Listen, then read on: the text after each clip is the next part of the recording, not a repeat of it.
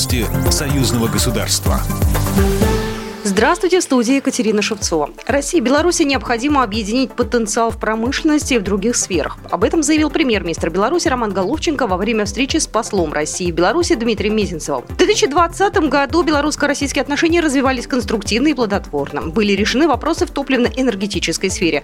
Было и много визитов и встреч как двусторонних, так и в рамках интеграционных объединений в формате ЕАЭС и ОДКБ. Нам нужно идти э, в сторону слияния наших потенциалов. Да, нужно создавать э, торгово-промышленные цепочки, совместные бизнесы. Нужно уходить от крена, э, так скажем, регуляторного Роман Головченко отметил, что в минувшем году интенсивно проходили визиты в Беларусь руководителей российских регионов.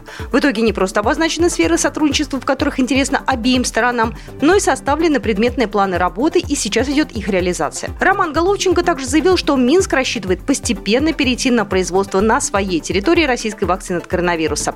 Премьер-министр отметил, что российские и белорусские ведомства уже взаимодействуют по данному вопросу.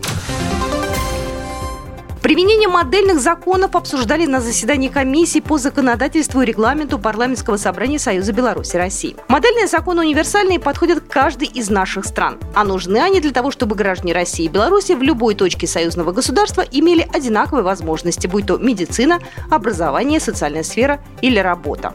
О том, как идет сотрудничество, рассказал Сергей Севец, заместитель председателя комиссии парламентского собрания по законодательству и регламенту. Эта работа начинается не с чистого листа. Уже в рамках э, ряда межгосударственных интеграционных образований накоплен значительный опыт модельного законотворчества. Опыт, безусловно, позитивный и ценный, использование которого позволит максимально оперативно и эффективно приступить к использованию потенциала модельного законотворчества в рамках союзного государства. Парламентарии пришли к единому мнению, что первые модельные законы могли бы регулировать нормы развития цифровой экономики и защиты исторической памяти.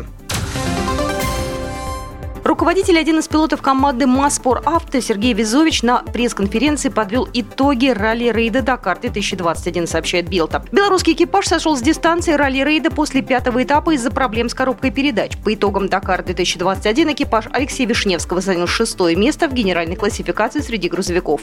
Первые три места заняли российские экипажи команды КАМАЗ-Мастер.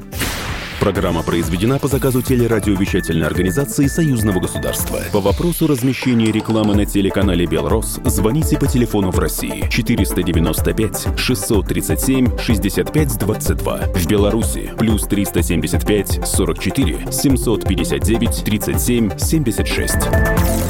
Новости Союзного государства.